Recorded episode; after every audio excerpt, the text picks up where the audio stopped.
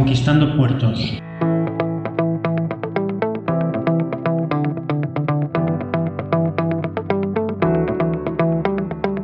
Muy buenas, soy Javier Ayúcar y esto es La Brevet Card, el podcast sobre ciclismo randoner en español.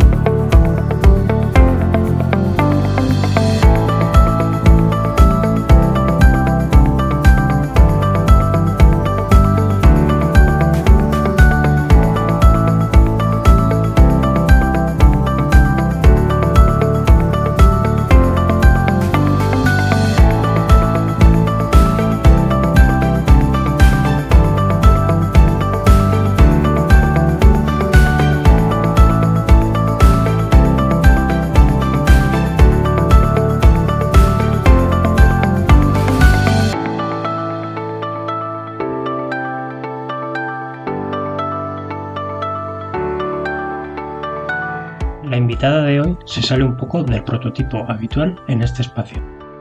Pero créeme si te digo que creo que merece la pena. Nuria Square ha participado en algunos eventos randoner, incluida una Barcelona-Perpiñán en Barcelona de 600 kilómetros. Pero no es por eso por lo que me decidí a invitarla, sino porque tiene completados 841 de los 1000 bigs que conforman este gran reto para los amantes de las ascensiones. Con esta excusa, Nuria ha estado en países como Colombia, Islandia o incluso Japón. Nuria nos cuenta en qué consiste el reto de Bigs, cuáles son los que más le han marcado y toda su trayectoria. Espero, como siempre, que lo disfrutes.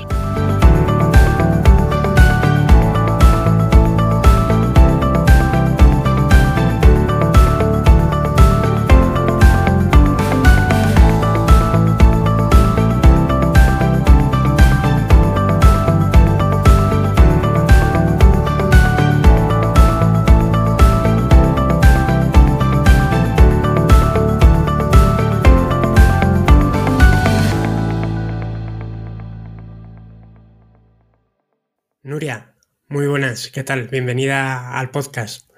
Hola, buenas tardes. Aquí estamos. ¿Qué tal? ¿Qué tal estás? Bien, bien. Nada, muchísimas gracias por, por aceptar la, la, invitación. Llevaba tiempo pensando en, en, escribirte, pero al final, por, por una cosa u otra, pues no, no, me, no me acordaba o no salía, o no salía la oportunidad. Ahora, ahora hablaremos un poquito de por qué vienes al, al podcast, por qué me interesaba, porque aunque te vas a presentar tú ahora, no es un perfil, digamos, tan, tan de brevets como, como otros invitados que han pasado por aquí, pero sí que, bueno, eh, tienes una, una larga experiencia, vamos a decir, en, en el ciclismo, en el cicloturismo, además de una forma literal, porque me consta que has, has viajado a, a varios países con la única excusa de montar en bici en ellos. Y, ahora hablaremos un poquito de, todo esto, pero antes de, antes de nada, para quien no te ubique, ¿quién, quién es Nuria y, y, cómo, cómo descubre la pasión por la bicicleta?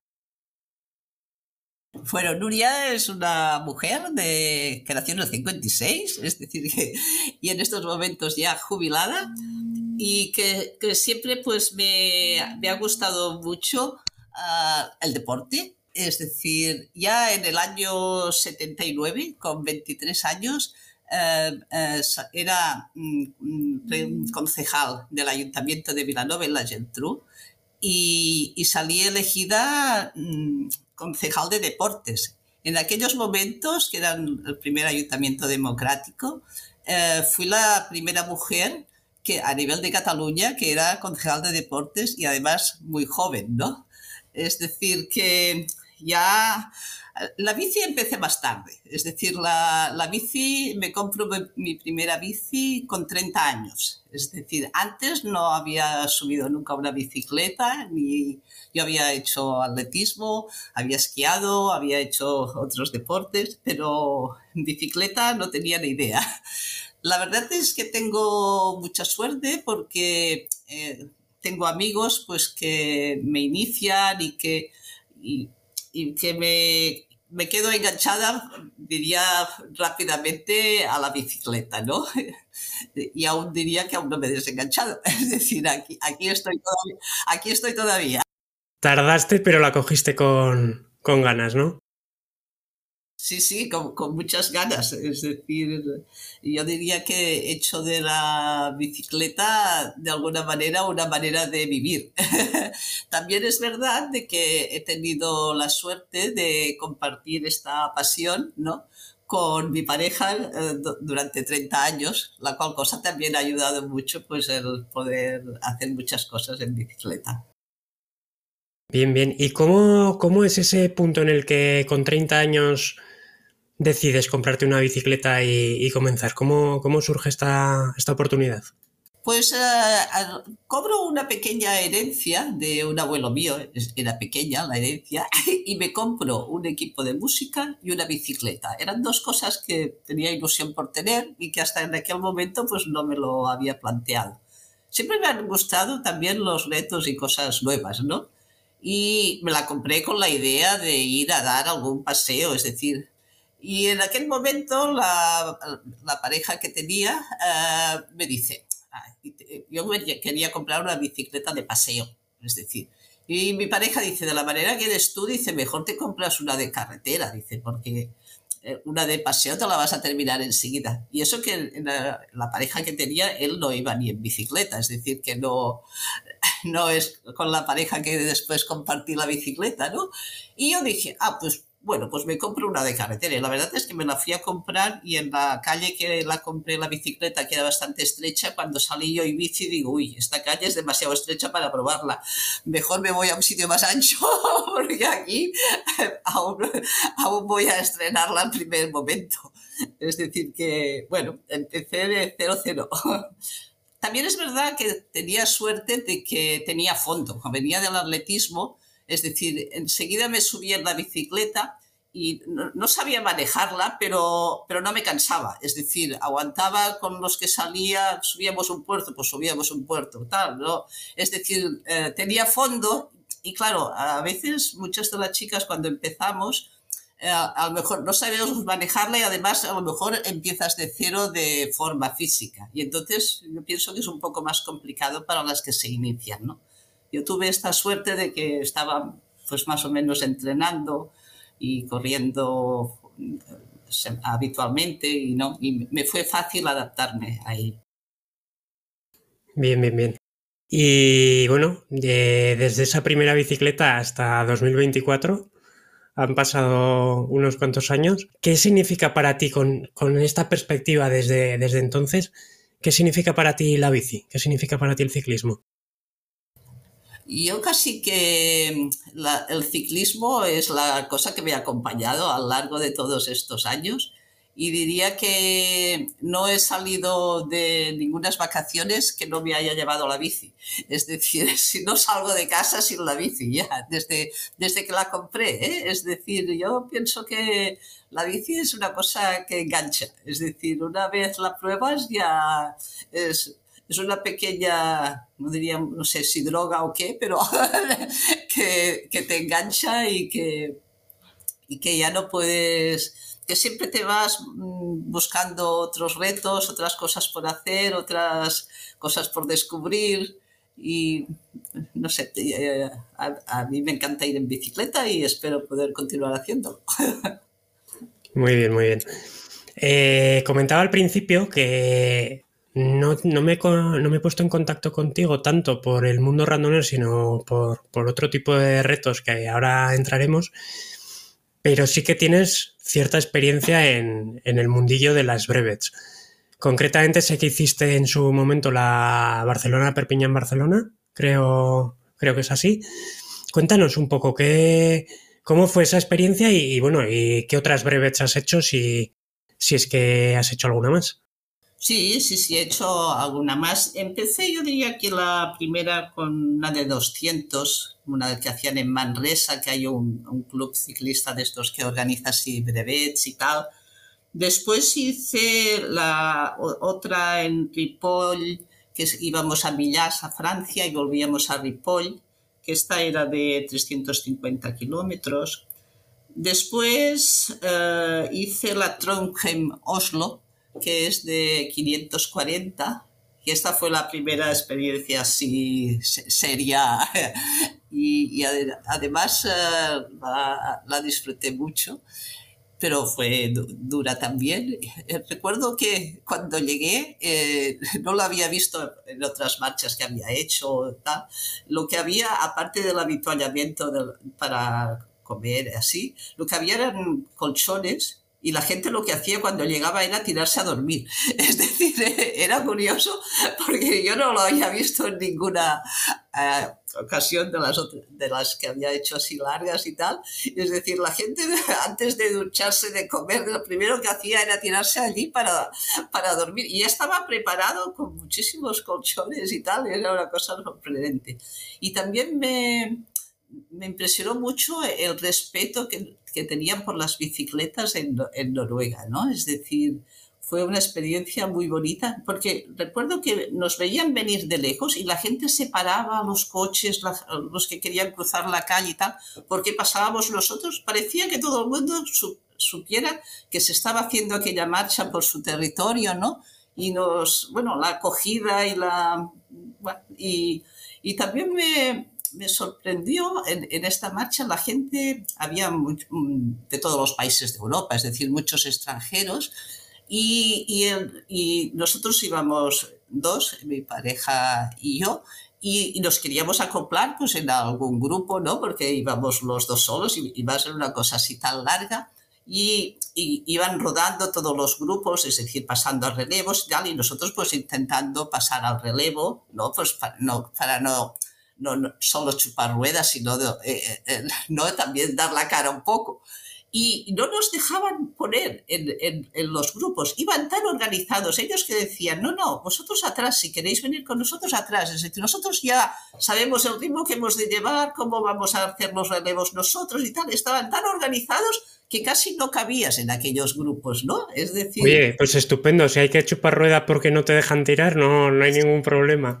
Sí, sí, sí, pero no, nos sorprendió, es decir, porque en otros sitios no pasa de que vayas, vayas a hacer un relevo y que no quieran, ¿no? Es decir, pero iban muy, muy organizados. Y otra cosa que me sorprendió aquí, que normalmente todo el mundo va con super bicicletas muy al día y tal, allí llevaban cada hierro y es decir, con unas bicicletas que mm, de, años, es decir, es decir, muchas, eh, me sorprendió que no, no era tan a la última, ¿no? Como aquí vas a un, no sé, vas a una quebranta huesos y llevan unas bicis todo el mundo, ¿no? Espectaculares.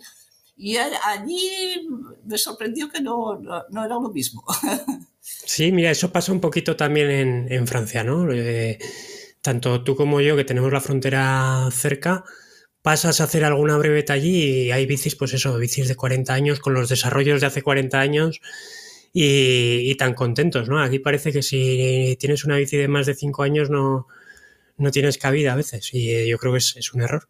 Pero bueno, sigue, sigue, perdona que te, te interrumpí. Sí, no, no, es, decir, bueno, son cosas que ves distintas, ¿no? Que por eso pues, las comentas. Y después, así brevets como tal no, no, he, no he hecho, pero sí que he hecho muchas marchas largas, ¿no? También, por decirlo de alguna manera, es decir, no sé, mi primer 200, por ejemplo, lo, lo hice en la marcha de Guisona que organizaban una cicloturista pero después, por ejemplo, he hecho la Mallorca 312, que bueno, no es una brevet, pero por su, por su dimensión, pues ya también puedes hacerlo que es una brevet. Después del 312, pues que era la vuelta a la isla de Mallorca, también es una marcha bonita. No sé, he, hecho la quebranta huesos, que por cierto la gané en la categoría de mujeres un año, en la de mi categoría, en el 2007. Vaya. Eh, he, hecho la, la, Marmot, la Musara, la Milán San Remo, la Lieja Vascon Lieja, la Maratona de los Dolomitas o la Isalva Montes. Es decir, eh, varias marchas de estas, pues que son monumentos también, ¿no? De estas que, que son largas y son bonitas de hacer. Eso te iba a decir, las, las clásicas más clásicas, ¿no? O sea, las, los monumentos del ciclismo profesional en su versión cicloturista. Sí, Que tiene que ser toda una experiencia. Sí, sí, sí, además son bonitas. Bueno, y además las, las has visto muchas veces por la televisión, ¿no? Pues eh, bueno, poder hacerlas tú, pues también es, te da una satisfacción, ¿no? Y, es, y normalmente si vas pues con un grupo de amigos que hemos ido y tal, ya la preparación para ir a las marchas lo pasas muy bien mientras las preparas. Yo recuerdo para ir a la Mallorca, las excursiones que llegamos a hacer preparándonos para, hacer la marcha, casi que lo pasamos tan bien como el propio día de la marcha en, el día en concreto, ¿no? Es decir, que a veces las preparaciones pues también eh, es, es bonito de preparar. Y también he hecho otra modalidad que serían vueltas en, de varios días, por ejemplo, la Vuelta Cicloturismo al Cor de Cataluña que se hacía, o en Cantabria que también hacían una vuelta, en Galicia, en Mallorca también organizaban otra, en Extremadura, es decir, y esto te da una...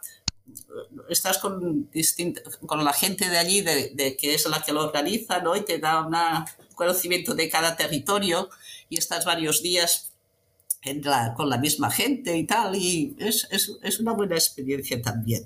¿Y estas se siguen organizando? Porque esta, este formato no lo tengo yo tan, tan pues, controlado. Pues, la del Cor de Cataluña, concretamente, nos encontramos este año, pero la organizaron durante 25 años.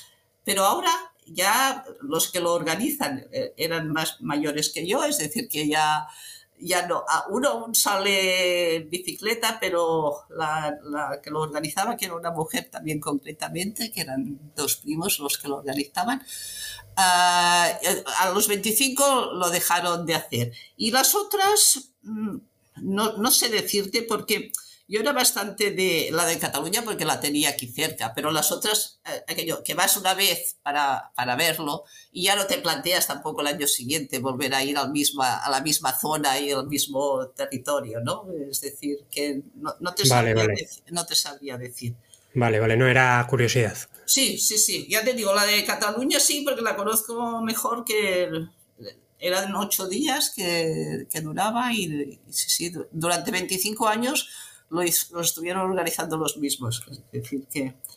Y después, no sé, salidas largas pues con amigos, también ah, aquí hemos hecho, no sé, de Vilanova, pues irte hasta Andorra y volver, no sé, de Vilanova a Zaragoza y volver, eh, irte a Vilanova, es decir, excursiones también pues desde, desde Vilanova mismo y de volver. Y después, no sé, también quizá otra cosa curiosa que hicimos una vez es las 24 horas en Montmeló, es decir, en categoría de pareja, es decir, estas 24 horas pues dando vueltas allí por relevos entre dos, ¿no? ¿Y, qué tal la sensación de circuito tan repetitivo?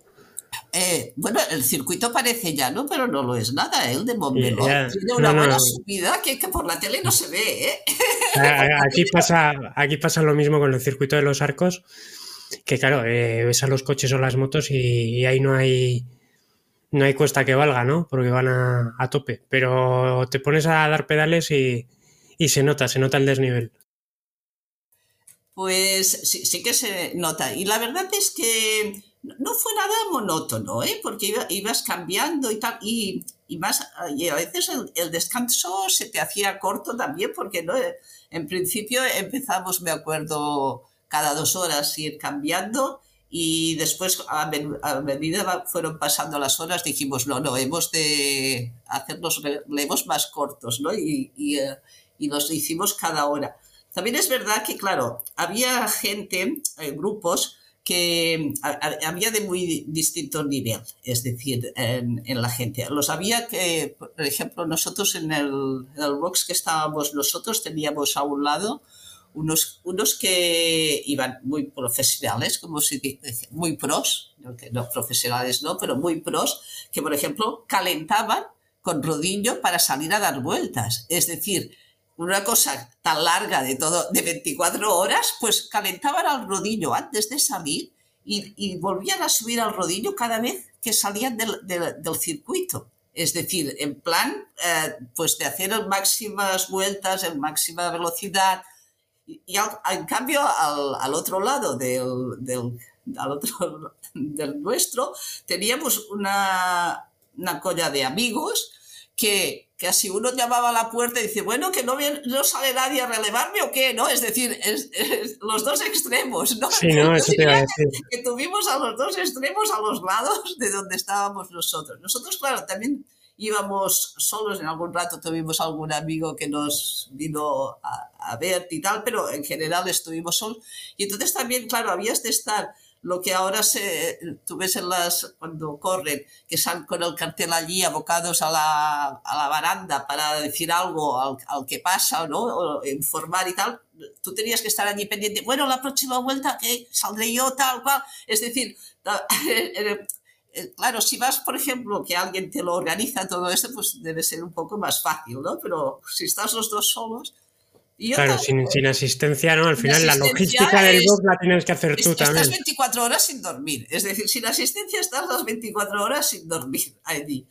Y yo me acuerdo que en, un momento dado se me cerró el, estómago, no me entraba la comida. Y le digo a un amigo, me dice, ¿cómo va? Y me manda un mensaje, digo, pues que no puedo comer. Dice, bebe Coca-Cola. Dice que con la Coca-Cola se te abrirá el estómago. Y es verdad, bebí una Coca-Cola y empecé a comer. Digo, es que si no como un poco más, no voy a poder terminarlo y tal. Y esto ya me, ya me pasó también en la Barcelona, Perpiñán, Barcelona. Es decir, el único problema, también estuve un rato que no podía comer.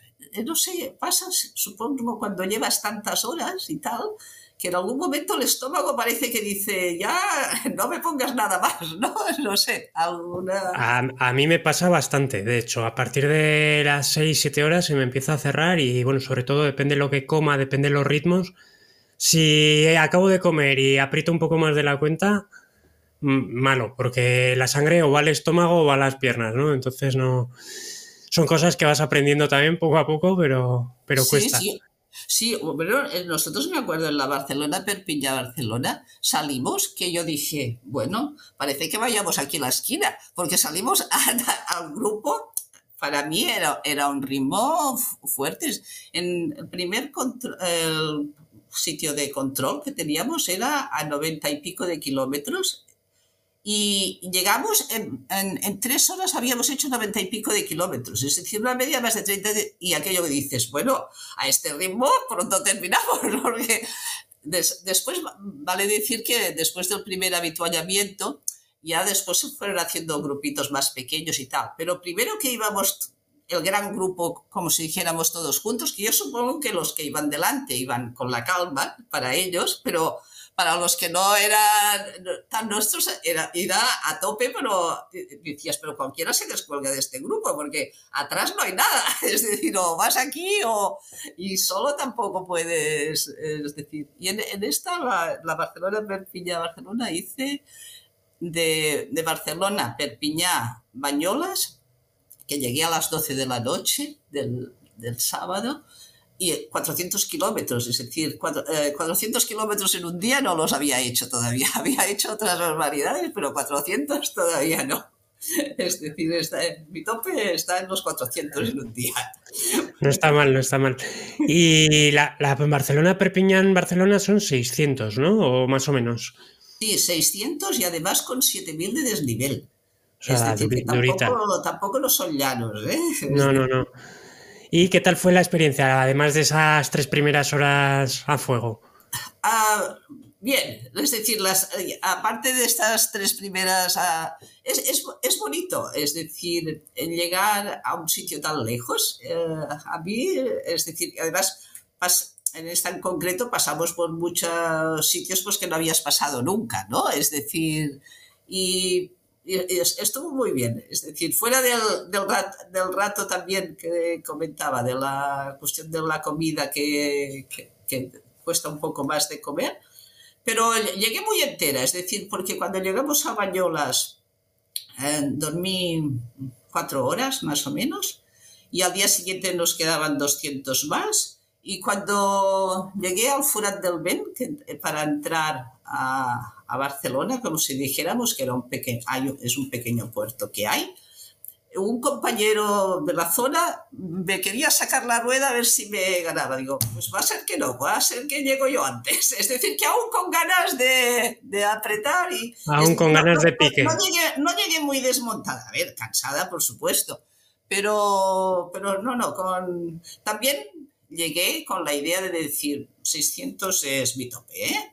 eh ya está bien no hace falta hacer más. Es decir, la París no es París, no va a ser que la vamos a dejar. No había necesidad, ¿no? De seguir alargando. 600 ya está bien. Muy bien.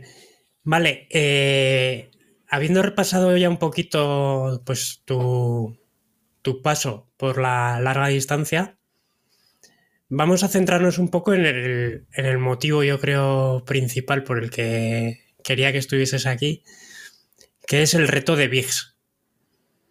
Cuéntanos un poquito para quien sea la primera vez que oye esto de The Bigs, ¿qué, es? ¿En qué consiste esto de, de The Bigs?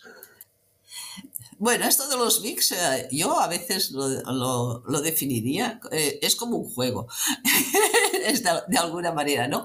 Es decir, ¿qué es, qué es los VIX? Los VIX es una lista que, esto lo crearon los belgas, es decir, de, de mil puertos a nivel de Europa, bueno, la lista es de mil puertos y son 950 de Europa y después hay otros 50 que son 10 de cada continente que son los 50 restantes, ¿no? Y, si completas la lista de los mil, es decir, pues eh, son todos. Todo que ahora también lo han ampliado a Eurobix y han, han hecho más cosas porque ya hay personas pues, que han terminado los mil, ¿no? Es decir, y para continuar creciendo, pues hay, han, han, ido ampliando, ¿no?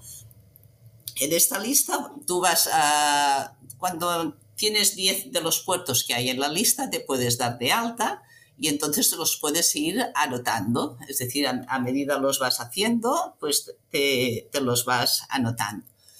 Vale decir que esta lista la han hecho las personas de cada zona, con la cual eh, recogen los, los, mejores sitios y los mejores puertos de, de, cada país, ¿no? Es decir, todos los puertos importantes, pues, o de la Vuelta a España, o del Giro, o del, Tour, están en esta lista. Pero aparte de estos que ya todos conocemos, porque los hemos visto por la televisión o porque hemos oído hablar de ellos, después hay muchos rincones que no irías porque no los conoces, porque no, no has oído hablar de ellos, pero que están pues, en, la lista y te lleva a sitios desconocidos, pues que también tiene su aliciente, ¿no? Es decir, que bueno, es, es una manera de, de, ir descubriendo cosas que no conoces. Bien, bien, estaba, estaba entrando en la web porque yo me di de alta, yo tampoco es que los vaya persiguiendo, pero cuando hago algún puerto que no he hecho, miro a ver si está en la lista y los, y los voy añadiendo. Yo tengo 30 nada más. Pero estoy viendo tu perfil y tienes 841, si, si el dato no está desactualizado. Sí, sí, sí, 841, sí, sí. Ah, diría que es desde hace dos años que cuando con 841, hace dos años, eh, estaba la primera de mujeres en la lista. Ahora en estos momentos ya hay otra mujer que en estos dos años ha hecho un montón y ya está a, ella a 999, solo le falta uno. le falta el col de la finestra, creo que es, y se está montando ya, porque se hacen también dentro del club de VIX, se hacen a veces eh, encuentros para ir a hacer VIX concretos, excursiones eh, en grupo. Y ahora se está montando una para ir a hacer ella el que le falta y eh, con un grupo de amigos. Es decir, que ella es lituana, pero vive aquí en Cataluña y es, es, una fiera, es una fiera. Yo he pedaleado con ella en algún encuentro que hemos hecho. Te iba a preguntar si la conocías personalmente. Nos, conocemos, nos conocemos. No, y hay una buena rivalidad, ¿eh? porque en la que va tercera, que es una alemana, cuando yo llegué a los 500 primeros, que la pasé a ella, que es la que tenía, iba primero, me, escribió y me felicitó por haber, por haber superado los 500 VIX y tal. ¿no? Y después eh, la gente tiene control de lo que haces y no haces. ¿eh? Nosotros nos encontramos una vez en un puerto de Austria, que lo subimos, y para subir a aquel puerto, no sé cuántas infracciones hicimos de túnel cerrado, de túnel en derrumbe, que una, una valla que no se podía pasar. bueno, un, montón de, de, impedimentos que tuvimos para subir este puerto que decimos, no, no puede ser que en un BIC pongan una cosa que, que, como si dijeron, te has de saltar tantas normas para poderlo hacer, ¿no? Y bueno, y cuando llegamos arriba, que había un pequeño lago y una baranda. Hicimos la foto y yo dije, esta baranda no es como la de la foto que, que habíamos visto, porque siempre cuando antes de ir, pues te los miras el perfil, miras, hay muchas fotos colgadas, ¿no? De, de, cómo es o cómo no es. Bueno, para, para, tener un poco, ir un poco más guiado, porque claro, vas muchas veces a sitios que, no, que vas por primera vez y que no los conoces. Pero bueno, colgamos la foto y nos escribe uno, dice, este puerto que habéis subido no es el que tocaba, habéis subido uno de al lado, es decir, había dos paralelos que el primer tramo era el mismo y que después había un cruce y nosotros habíamos cogido un cruce que no, no era y el, el otro es el que tocaba el puerto. Es decir, que la única vez que subí un puerto que no tocaba, Además, me avisaron de que no toca, que el que había subido no era el que tocaba, ¿eh? Es decir, que el personal está pendiente. están atentos, sí, sí. Sí, sí, sí. ¿Cómo, cómo empiezas con, con, este reto? ¿Cómo lo conoces y cómo, y cómo decidís empezar eh, a, a conquistar Bigs, por decirlo de alguna manera? Sí, eh, empezamos porque mi pareja ah, había sido miembro del Colls de Francia. Había algo parecido en Francia que eran los Colls que llamaban, ¿no? Es decir, que... Eh, y entonces, a, través de miembros de este grupo, que también fuimos a un encuentro de, de miembros de este club y tal, empezaban a hablar de los VIX, ¿no? Es decir, de, por decirlo un poco, era la competencia de ellos, ¿no? Y, entonces, y con algunos amigos también de aquí de Cataluña, que también ya empezaban a inscribirse y tal, y dentro de, las... También hay en. ¿Cómo se llaman? Los de de aquí a nivel de España, ahora no me saldrá el Está el, reto CIMA. El reto CIMA. Muchos de los del reto CIMA estaban con lo de los VIX. Es decir, y entonces con el reto CIMA también habíamos hecho encuentros y tal. Y después a, a Raúl Masabé, que es el que hacía las altimetrías, también lo conocemos de haber coincidido con él pedaleando. Y, y había muchos ya forofos de coleccionar eh, puertos, ¿no? Y, y, bueno, nosotros empezamos que ya teníamos algunos subidos, que los, los fueron los primeros que anotamos, y ya después ya eh, fue una manera de vacaciones que venían, puentes, Semana Santa, lo que fuera, escapadas, pues para ir a hacer mix. a que se os, fue, se os fue un poquito de las manos, digamos. Pasó a ser la, la prioridad a la hora de organizar las, las vacaciones era ver dónde había un big llamativo, ¿no? Sí, sí, sí. La verdad también nosotros cuando empezamos, es decir, yo veo muchos ahora que, eh, esta, esta chica mismo que ahora va a, terminarlos todos, que van a un país, como si dijéramos, y si hay una docena en aquel país, pequeño o lo que sea, no se van hasta que no los hayan hecho todos. Nosotros eh, éramos más, no sé, más románticos, que digo yo, no sé. Nos gustaba mucho es ir a países distintos, ¿no? Y a lo mejor hacíamos una ruta y hacíamos dos aquí, dos allí, dos al otro.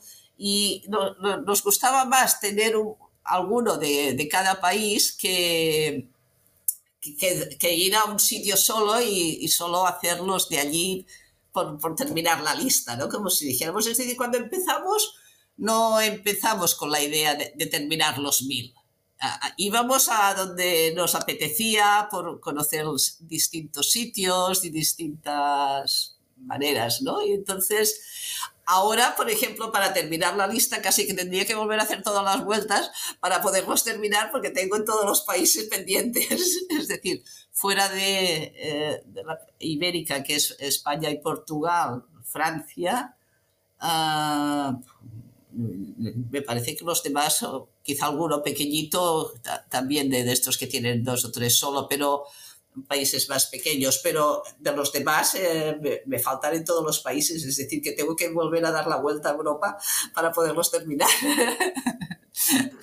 Bueno, es, es una excusa como otra cualquiera para viajar. Estoy viendo tu perfil, Nuria, por eso si me ves mirando hacia, hacia el otro lado, es que estoy en la otra pantalla.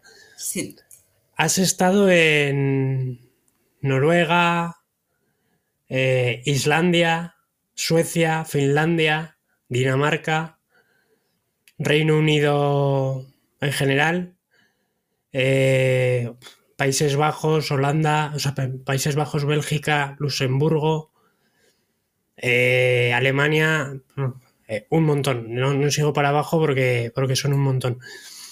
¿Sabrías decirme en cuántos países has estado con la excusa de, de los VIGs? Pues más de 50. O sea, que tienes el pasaporte llenito. Bueno, no, muchos de los de Europa no es necesario. Ah, ya, ya, ya. Pero sí, bueno, sí. Fuera, fuera, de Europa también, eh, también tengo algunos interesantes, ¿eh? Tengo algunos interesantes. Bien, bien. Eh, ¿Cuál es el más duro que has subido? ¿Cuál es el más duro? Es, es difícil de decir cuál es el más duro, ¿eh? Porque, ¿Cómo claro, catalogas la dureza, no? Eso sería la primera pregunta, no, digamos. Aparte de esto, aparte del ritmo que tú te pongas, también hay también a veces las inclemencias meteorológicas, ¿no? Porque ha habido alguno que he ido tres veces para poderlo hacer, ¿eh? Es decir, concreta, por ejemplo, el, el Etna en Sicilia, he ido tres veces. Es decir, la primera vez, porque claro, ¿qué pasa? Que normalmente como, vas muy programado de hoy aquí, mañana allí y tal, si llevas ya las reservas hechas y tal, es decir, resulta que vas a Lenda y el día que quieres subir, pues está lloviendo a, a cántaros, ¿no? Aquello dices, bueno, pues hoy no va a ser el día de subir a Lenda, pues vamos a, a hacer otra, otra cosa para otro lado, ¿no? Es decir, la segunda vez que vuelvo a Lenda, concretamente, está nevando, la carretera cortada que no se podía a, a, mitad más o menos y media vuelta y para y llego una tercera vez que ya digo bueno e, porque a veces hay alguno que si no lo has hecho pues ah, no. Pero el Etna era de aquellos pues que nos hacía ilusión tenerlo tiene cierta cierto sí. renombre y cierta épica sí, no, ¿no? Mira, hay, hay algunos que te hacen más ilusión que otros eso es, es así y eh, la tercera vez fuimos por la noche hubo una erupción al, al, volcán y estaba todo lleno de arena, subiendo, mira, por, por, las, por los, las roderas que hacen los coches y subiendo por allí. Pero bajando fue la intemerata, es decir, yo digo, digo, pero esta vez dices, bueno, ni que sea gata subimos. pero que, hombre, sí, sí que hay erupciones eh, a menudo en el Etna, pero es decir, hemos encontrado, es decir, la, las, tres, las tres cosas para poderlo subir. Entonces, aparte de las inclemencias, también hay puertos que dices, no sé, muy duros, que tienen una rampa muy dura como el Angliru, ¿no? Que tienen la, la rampa de las cabras, lo que dicen, aquella rampa del 23, pues que es muy dura. Pero el resto del puerto, todo siendo duro, tampoco es tan largo, no sé, como el Veleta, que el veleta pues subes 50 kilómetros, es decir, claro, sales de 700 metros y llegas a 3300. Es decir, pero en cambio el veleta no tiene ninguna rampa, pues como el Angliru, es decir, es más sostenido y no tiene estas rampas tan duras que también cuestan más de subir. Es decir, a mí particularmente cuando hay una rampa tan dura, pues me cuesta más de subir.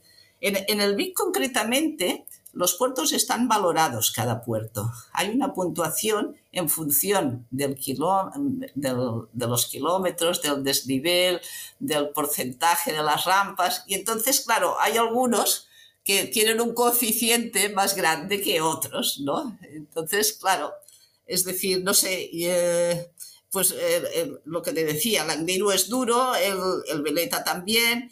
Eh, Mm, después, por ejemplo, hay el Nebelhorn, que está en Alemania.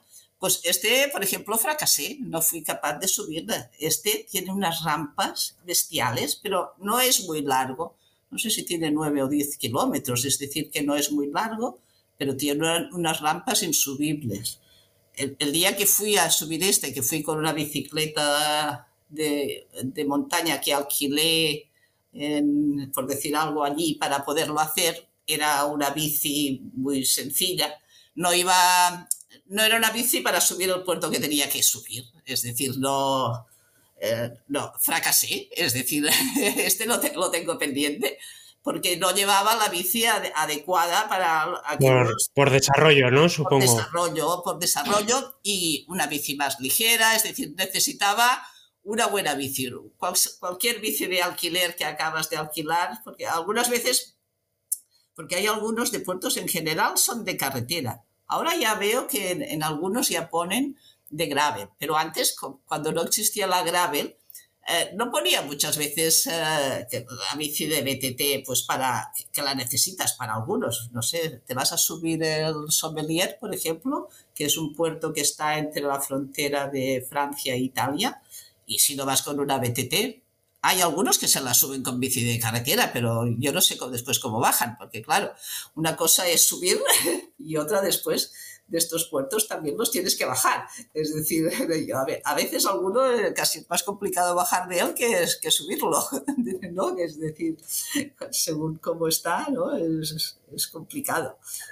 Sí, sí, estaba viendo mientras me lo contabas el mapa y el listado y, por ejemplo, el, que hay aquí más cerca de Pamplona, que es la Higa de Monreal, sí. ese para, para bici de carretera está impracticable. En su día eh, era, era carretera, pero es una carretera que lleva sin mantenimiento pues 50 años. Entonces, ni siquiera con la de gravel, diría yo. Esa, esa era la, pregunta que te iba a hacer. Este yo lo subí con bici de montaña. Es decir, fuimos expresamente con la bici de montaña y lo subí con bici de montaña.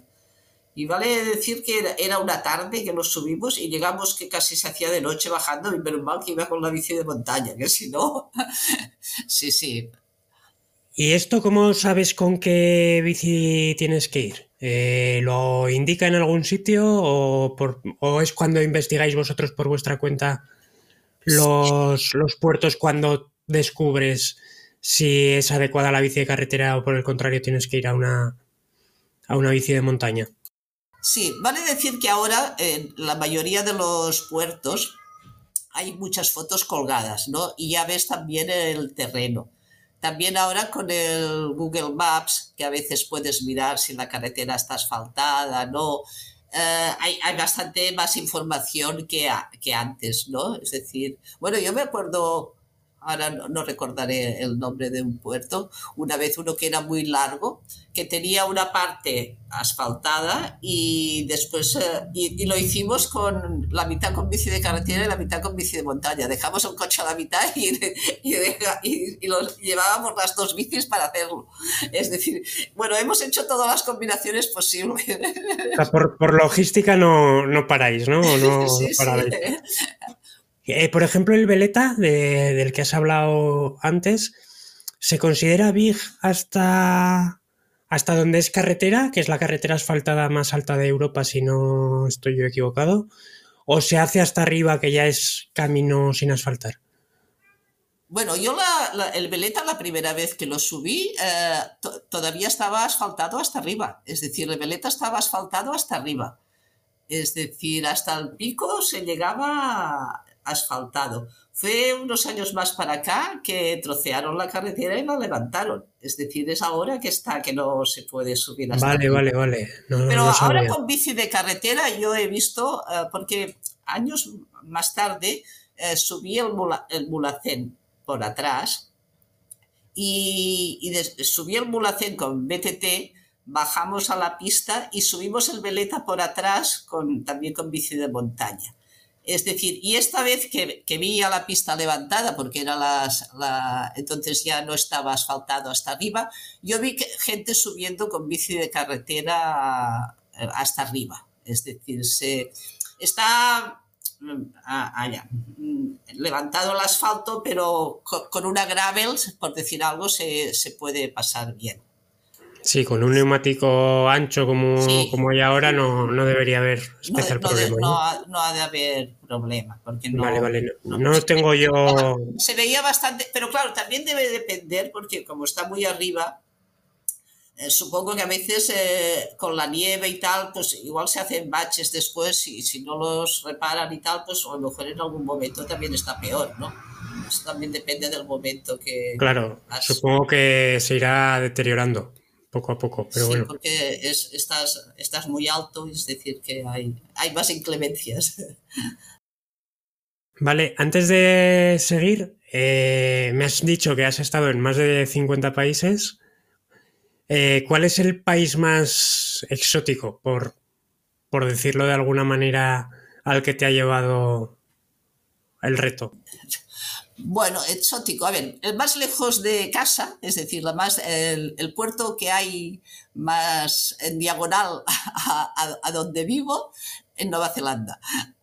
Es decir, está, buscado al, otro extremo de, de, la bola, ¿no? Es decir, y bueno, es, no, es que sea exótico, porque Nueva Zelanda es muy civilizado todo, pero, pero es muy bonito. Es decir, es eh, un, viaje muy bonito. Quizá más exótico pues sería, no sé, Japón, porque bueno, en Japón pues eh, eh, es curioso porque por, la carretera hay, hay pocos, pocos ciclistas, pero subes el Fuji, bueno, es decir, eh, eh, tiene su encanto.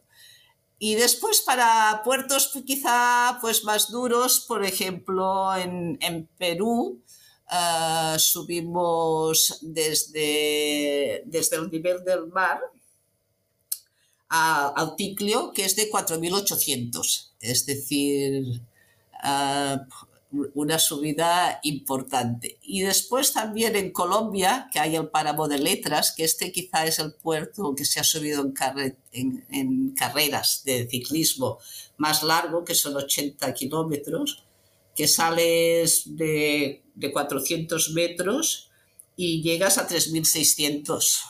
Es decir, 600. Madre mía. Es decir, subiendo este puerto nos pasó de todo. Podía... Claro, te, iba a preguntar cuántas, cuántas horas son, porque 80 kilómetros eh, entre oh. subir y bajar echas el día. Sí, vale, vale decir que, que solo subimos solo subimos, no, no lo bajamos. Vale, vale. ¿Hay algún alojamiento arriba o alguna cosa así? Llevábamos un coche de soporte y, nos bajó. y nos bajó. Solo subimos, pero llegamos de noche. más vale, más vale que os bajó, porque una bajada de 80 kilómetros se te tiene que hacer eterna también. Porque además allí se hace, eh, cae la noche pronto, es decir, llegamos que oscurecía ya casi arriba. Porque ya digo, había desde llover, desde carretera cortada, camiones, pues son carreteras, todo y y ser tan altas, de mucho tráfico.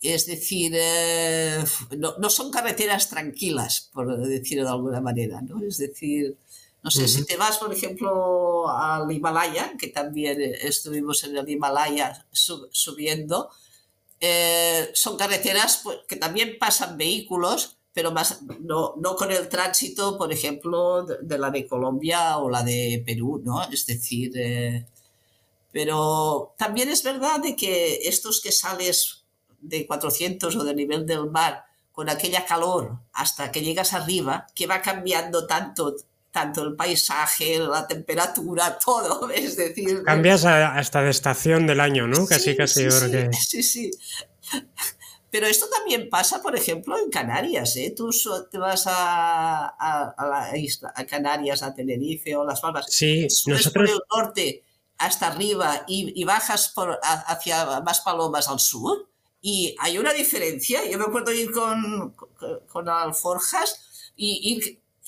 eh, primero sacando ropa, después poniendo ropa y, llegas casi abajo con bañador, ¿no? Es decir, de, haber pasado un frío arriba. Sí, claro, estos, estos puertos que salen de nivel del mar. Ah, yo recuerdo en, La Palma, el Roque de los Muchachos. Sí, es, claro, subes de cero, de, o sea, del nivel del mar a dos, 2400, creo que está, o, así, el observatorio. Subimos en coche, ¿eh? no, no, no, no habíamos llevado bici. Y vamos, o sea, lo que dices de estar en pantalón corto y, camiseta a tener que ponerte un plumas arriba en, en, cuestión de una hora, porque pues al final es alta montaña, ¿no? Eh, entonces cambian, cambian las condiciones. Y no, yo creo que no hay que subestimar, ¿no? Que Canarias siempre se dice, ah, buen tiempo, pero bueno, para la bici, cuando coges altitud, eh, es importante tener en cuenta el factor meteo.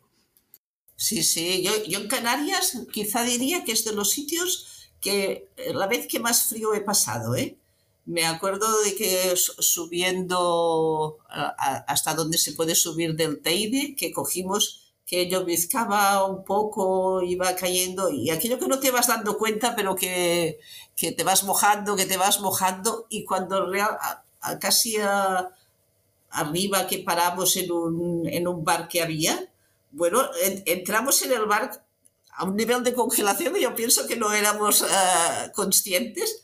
Nos tuvieron que sacar los guantes la gente del bar porque no podíamos sacarnos ni los guantes. Nos dieron hasta una manta y dijeron, estos dos están muy mal, porque del frío que llevábamos encima, es decir, incapaz de, de, sacarte los guantes, ¿no? Es decir, que...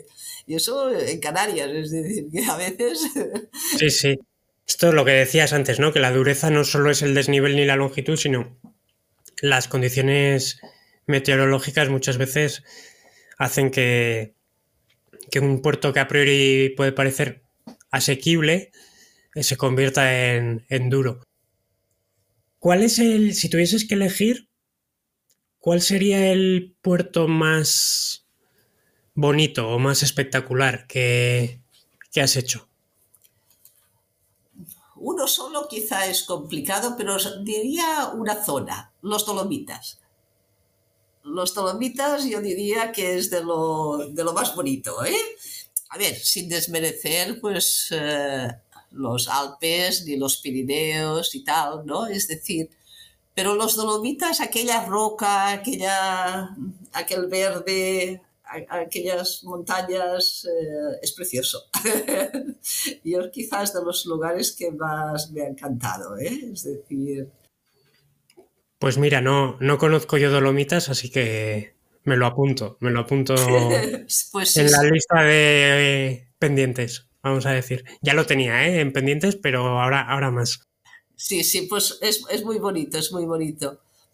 Y no son puertos eh, en general muy largos, pero, pero muy seguidos. Me acuerdo la, la Maratona Dolomítica, que es una marcha que organizan. Ah, se, subían siete puertos en la marcha, una marcha que, no sé, sobre unos 180 o así, era más bien larga, pero de los siete puertos subías cinco de más de 2.000. Es decir, eh, era un subir y bajar, pero eh, en los, normalmente los puertos, a veces para enlazar con uno con otro, en, medio pues hay un trozo de llano y tal. Allí no eran como Vs, ¿no? Es decir, terminaba uno abajo y empezaba el otro, es decir, sin enlaces allí empezar. Y cogimos justamente el día que, el día que llegamos anterior a la marcha, hacía un, sol, eh, unas vistas, era todo precioso, pero el día de la marcha apareció lloviendo. Y me acuerdo en la marcha que se hacían unos embudos abajo de los puertos, porque unos quitando chubasquero y otros poniéndose chubasquero para. quitándose y poniéndose los que bajaban, los que subían. Es decir, porque era. Bueno, un día fatal encontramos, pero, pero las montañas eran preciosas. Vale, vale. hemos dicho que tienes 841 hechos ¿Vas a parar ahí o tienes intención de, hacer alguno más? Eh, bueno, hace dos años que no he hecho ninguno de nuevo. Eh, he, repetido algunos, es decir, he, repetido algunos. Tengo 1800 eh, de la lista de VIX, pero de, puertos en general llegó casi a los 2000, ¿eh? 900 me parece. Me imagino, me imagino. los, tienes apuntados también? ¿Llevas un registro? Sí, sí, sí, los tengo todos anotados, los tengo todos anotados.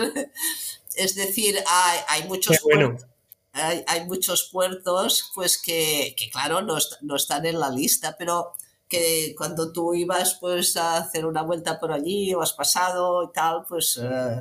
Eh, los puertos que vas haciendo vas anotando. los que están de camino, los que... Bueno, y que algunos pues no están en, la, lista, ¿no? Está claro que no. Los puertos no se terminan nunca, ¿eh? No, no, eso está claro. Esto es un poco como lo de las homologaciones de las, de las breves, ¿no? Que no vas a dejar de hacer un recorrido bonito, o un puerto en este caso, porque esté o no esté en la lista o porque esté o no esté homologado, ¿no? Al final eh, yo creo que va, más allá. Digamos que el, reto de VIX puede ser la excusa y tener un listado para, para conocer más puertos, pero evidentemente no se acaban ahí. Sí, porque normalmente, muchas veces, para ir a buscar un puerto en concreto, antes habías de subir otro o lo que tal, y dices, bueno, pues ya que hacemos, o a veces en Palmas dos y, entre medio pues hay otro más, más bajo o, menos, o menos conocido, ¿no? Porque es también también hay, hay de, puertos, eh, pues hay Albeleta que tiene 50 kilómetros en la lista y hay algunos de los muros de, Bélgica pues, eh, que, que, llegan a un kilómetro. Es decir, que hay, hay, hay, hay, mucha diferencia a veces de un puerto a otro, ¿no? Es decir, unos puedes hacer en Bélgica vas un día y te haces 7 o 8 en, una mañana y, otros estás toda la mañana para subir. Como el de Colombia que decíamos antes, ¿no? Como para hacer dos ese día.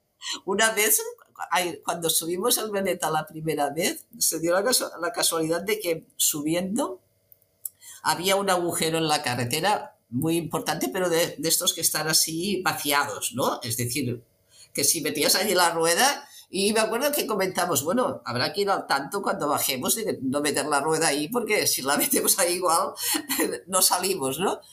Y mira si tardamos rato entre subir y bajar, que cuando bajamos está asfaltado y estaba el agujero tapado. es decir, aún no nos había pasado nunca que mientras subíamos habían asfaltado y el agujero ya no estaba. Joder, qué buena. Eh, Bien, bien. Mira, publicaré eh, en las notas del episodio, en la descripción, el enlace a la página de, de porque, bueno, para el que o la que no conociese este, este reto o esta lista de puertos, puede ser, puede ser interesante. Cambiando un poco de tema, Nuria, bueno, eh, antes, de, antes de acabar con los VIX, de los que te faltan, si tuvieses que elegir uno, ¿tendrías alguno que tengas ahí la espinita? O, bien porque lo has intentado y no lo has podido, o porque no se ha dado la ocasión, pero es un puerto que tengas eh, un poco en mente. Mm, no, uno especialmente no, porque diría que ahora más mm, fuera, por ejemplo, del, del que he comentado antes, del, este alemán que, que fracasé, que tampoco no sé si tengo ganas de volver a ir allí porque ya sé lo que me espera. Ah, la mayoría de los que quedan eh, no son conocidos, como si dijéramos. Es decir, los más conocidos, los que tenías ganas de, de hacerlos, o, de los que he vuelto, más bien ya los tengo hechos. Entonces, donde me quedan varios por hacer, por ejemplo, es en Noruega, y es un, país que me, apetecería volver a pedalear por allí, porque además seguro que los que me faltan uh, son, son, igual de bonitos que los que ya he hecho por allí, es decir, que, que son, eh, es un paisaje excepcional, ¿no? Es decir, no, perderme por Noruega no, ya me gustaría otra vez. Bien, bien, pues que no te, que no te oiga una que yo me sé, que, que organizáis un viaje rápido, me parece. eh, por cierto, para tanto puerto y tanta ascensión, tanta gama de desniveles, me surge la curiosidad de qué desarrollo sueles montar, digamos en la de carretera estándar. Cuando cuando hay uno que es para bici de monte, entiendo que es un desarrollo diferente, pero no sé si tienes una rueda con algo más de desarrollo para cuando haces este tipo de puertos o, directamente es lo que llevas montado siempre. Uh, muchos años uh, he, llevado triple, es decir, llevaba triple la bicicleta y entonces con el triple pues te da uh, mucho, mucho, desarrollo, ¿no? Es decir, con el, 30 y, y atrás también piñón grande, es decir que eh, después, eh, cuando ya saqué el triple, que, que puse el compact de, de, unos años para acá, el que, el que sí hice en la bicicleta que iba así a subir puertos, poner un 36 atrás. Es decir, con el 34, 36 atrás. Es decir, es, esto es lo máximo que, Vale, sí, yo creo que, que no cabrá mucho más, ¿no? Tampoco. No, es decir, de hecho, con al, menos en la bici que yo tengo, el 36 no, no cabía de, entrada, pero si haces un alargo de patilla, entonces se puede poner. Es decir, pero haciendo un apaño, es decir, no, no está previsto, pero... Y algunas veces en algún puerto que, que había sido muy, muy, de rampas muy duras, lo que habíamos subido es con, con, BTT. Es decir, para... A veces eh, en alguno que además sabía de que estaba mal el, asfalto o que era complicado, uh, también para, poder, para, para, poderlo bajar en calma, porque la verdad es que si, si bajas con una BTT, eh, bajas por cualquier sitio de, de, estas, de, carretera, ¿eh? es decir, si, si fuera por el monte es otra cosa, ¿eh? BTT no, no, soy una máquina, pero... Pero te da una seguridad extra, ¿no? Digamos. Te da una seguridad, es decir, eh, para, para bajar y, eh, y la, hasta habíamos alquilado alguna vez en, en, algún puerto que nos habíamos encontrado con dificultades para, subir y tal, haber alquilado alguna BTT para subirlo, para bajar con más calma, es decir, eh, más tranquilidad. Porque alguno a veces eh, dices, bueno, aquí me juego un poco el pellejo para bajar. Es peor bajar que subir casi, ¿no? Sí, sí, sí. Yo algunas veces eh, también es verdad que no soy una gran bajadora, ¿eh? soy, soy más bien subidora de puertos que bajadora. Bueno, bueno, habría que verte. ¿Qué consejo le darías a alguien que, está escuchando esta conversación y dice, me voy a animar, pero no ha empezado a, hacer puertos? Evidentemente, todo el mundo ha subido algún puerto alguna vez, pero no igual de la entidad de algunos de los que hay en la lista. ¿Qué, qué consejo le darías?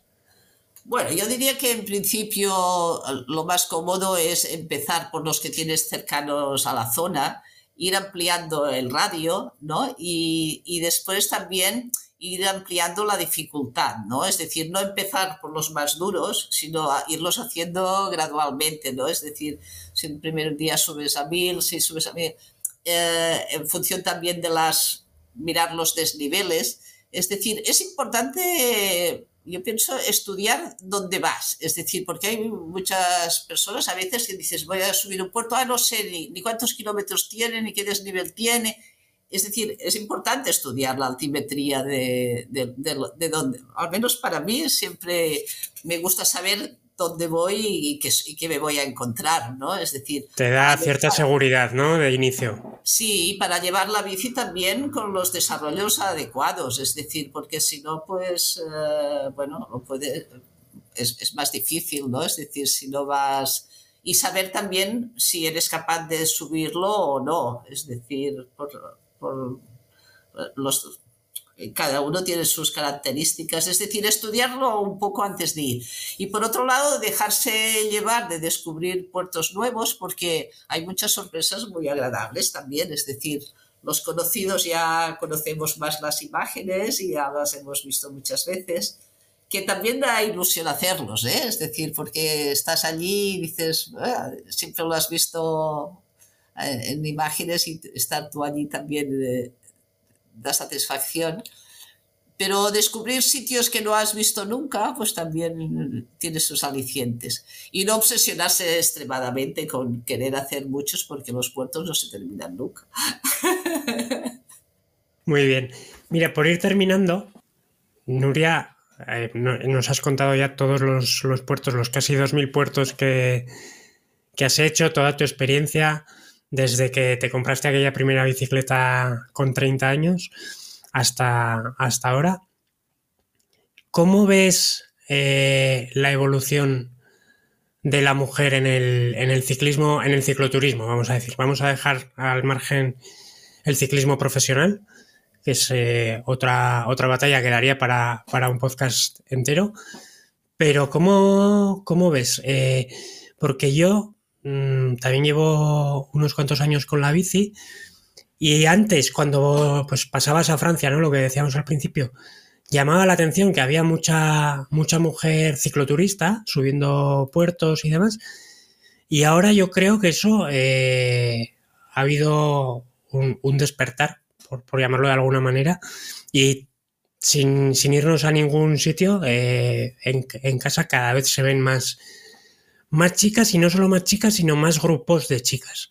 ¿Cómo ves esta evolución y cómo ves la salud del cicloturismo femenino? Hombre, yo diría que desde cuando empecé ahora que ha evolucionado mucho. Es decir, de antes éramos muy pocas y, bueno, y habías de reivindicar eh, además nuestro papel en, todos los sitios. Me acuerdo la, la primera vez que fuimos a una quebrantahuesos, había, que entonces aún no había las categorías como ahora hay por edades y tal, y había tres copas y tres ramos de flores. Y bueno, estábamos allí esperando tal. Yo no, era de las, en este caso, de las tres primeras, ¿eh? la, en la primera vez que fui. Y le dieron los tres ramos de flores y las tres copas a los tres primeros chicos es decir, ya las mujeres a la primera, en segunda y tercera, no les dieron nada. Es decir, e-, era, es digo, pero ¿somos invisibles o es que hemos de ganar la, la quebrantahuesos eh, general para que eh, tengamos presencia, ¿no? Es decir, me acuerdo que hasta escribí una carta eh, reclamando, y mira, después de cuando volví años después había categorías y gané la categoría y me dieron un premio, pero no, bueno, no sé si sería yo sola la que me quejaría, pero me refiero de que no, no, nos tenían en cuenta en, bueno, porque sois pocas, porque tal, porque cual, es decir, costaba todo mucho. Yo diría de, de ha evolucionado muchísimo, pero diría que aún queda, ¿eh? Aún no, no, está todo hecho, ¿eh? es decir, ah, hay muchas chicas aún por la carretera y tal, pero si tú ves grandes grupos, ah, ves una o dos chicas dentro del grupo, pero no, no, no son ah, iguales los grupos, es decir, hay, hay tantas chicas casi como chicos en el grupo, no, ¿eh? aún, aún, no estamos a este nivel, ¿eh? Es decir, eh, ha, mejorado mucho, pero todavía, todavía falta. ¿eh? Mira, yo ayer, ayer salimos cinco y era el único, era el único chico, pero sí que es verdad que es la, excepción. Eh, lo normal es lo que es lo que dices. pero sí que es verdad que, joder, yo poco a poco, evidentemente, pero sí que cada vez en las breves eh, cada año se ve alguna chica más. y lo que te digo, cada día que sales te cruzas con más chicas y, eso creo que es, es, es, buen síntoma, ¿no? De que eh, no sé muy bien los motivos, pero bueno, las, las chicas han, han, elegido el ciclismo también ahora, ¿no? Y, y yo creo que es, es, buena, buena cosa. Sigue, perdona que te, te he interrumpido. No, no, no. La verdad es que empezar en la bicicleta tampoco no es tan fácil como, no sé, como empezar a correr, ¿no? Que coges unas bambas y ya puedes salir. Es decir, a veces necesitas una bici y, normalmente a lo mejor las que tienes a manos pues no son de tu talla, es decir, que no es, no es tan sencillo, ¿no? Es decir, pero yo, por ejemplo, el, el martes que salimos ocho, pues, pues era la única mujer. Es decir, eh, ahora que acostumbro a salir a veces entre semana pues con jubilados, eh, de jubiladas eh, no hay ninguna por, la carretera. Es, decir, me encuentro alguna vez alguna, pero es decir, las mujeres que ahora están andando en bici, pues tendrán 30, 40, 50 años, pero de, en mi edad, por ejemplo, no, no, no. Claro, no sabía cuando eras joven, pues ahora una generación no, han aparecido ahora tampoco, ¿no? Es decir, eso está claro, ¿no? Pero sí que es verdad, y hay una anécdota en cuanto a mujeres, el, nivel que está subiendo, pues hace dos años que se hizo la Job, no sé si conoces esta marcha que, que conozco, conozco, sí, sí. Pues el, las, entre los diez primeros llegaron el primer año tres mujeres entre los diez primeros de la general. Llegaron tres mujeres. ¿eh? fíjate ahí, bueno, eh, incluso, la Transcontinental y la, creo que la Race Across América, ya ha habido varias ediciones que la general las ha ganado, la ha ganado una, mujer. Y de hecho empieza a haber estudios que dicen que en cuanta más larga duración, eh, menos diferencia de nivel hay entre, entre géneros, ¿no? Y además, yo, fíjate que creo que físicamente habrá las diferencias que haya, pero a nivel de perseverancia y de, y de fortaleza mental muchas veces nos, nos dais, evidentemente no, no se puede generalizar, pero, pero nos dais eh, nos dais un repaso en general, porque pues precisamente en este tipo de eventos como la Crombo o como estos que te digo de la Transcontinental y demás, hay un factor de mental, no solo físico, que es, muy, muy importante y el, y el saber marcar las estrategias, los ritmos y demás, mm, yo creo que es, importante. Y sí, no, efectivamente lo que dices, que hay, hay nivel, hay nivel, pero al margen de eso, eh, lo, que, lo que hablábamos, ¿no? Yo creo que evidentemente, pues esa generación como puede ser la tuya, que no, pues, eh, no es una edad en la que se suele empezar a, andar en bici o hacer cualquier deporte.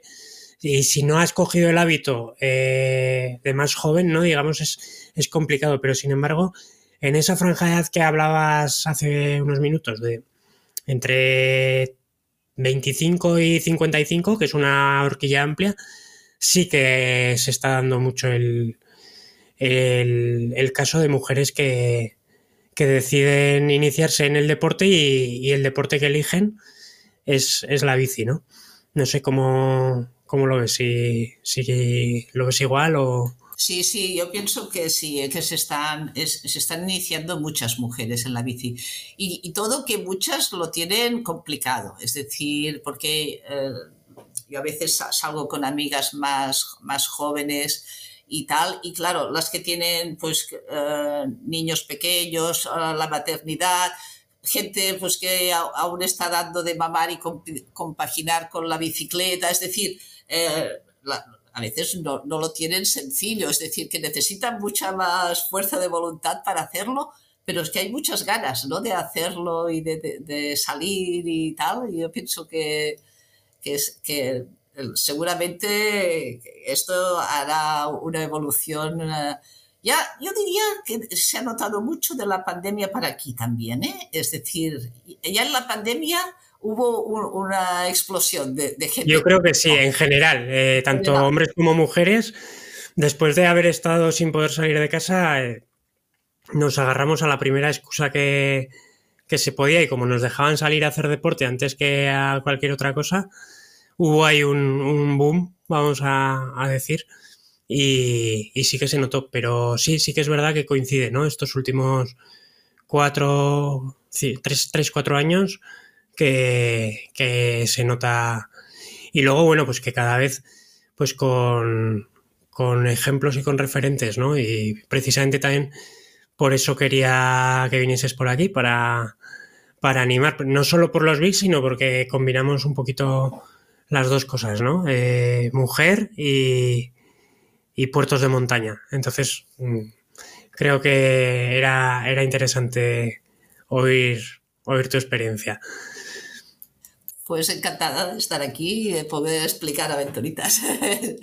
es decir, que siempre eh, nos gusta compartir las anécdotas también, ¿no? Del ciclismo, los que nos gusta, eh, pienso que está bien. Sí, sí, al final aquí eh, yo creo que con, todas las personas que han pasado por, el podcast, al final hablamos, ¿no? Y dices, jo, al final te pones a hablar de lo que más te gusta y se te pasa el ratito volando. Pues, pues nada, Nuria, ha sido un placer tenerte por aquí. Espero que, lo dicho, que sirva para dar a conocer el reto Big y para también pues animar a, a, todas las personas en general que se lo están pensando, que oye, que si, si hay ganas eh, y un poco de organización, se, se, pueden hacer aventurillas. Más allá de, la, de las breves también, ¿no? Me gusta también porque es una manera de dar a conocer otro tipo de, de cicloturismo, digamos, de conocer pues, lo, que, lo que has comentado, puertos, conocer países, conocer gente en esos encuentros, ¿no? Al final. Y, creo que es una experiencia muy, muy chula la que has compartido, así que lo dicho, muchísimas gracias y, y nos veremos seguro dando pedales a lo largo de este año. Seguro, seguro.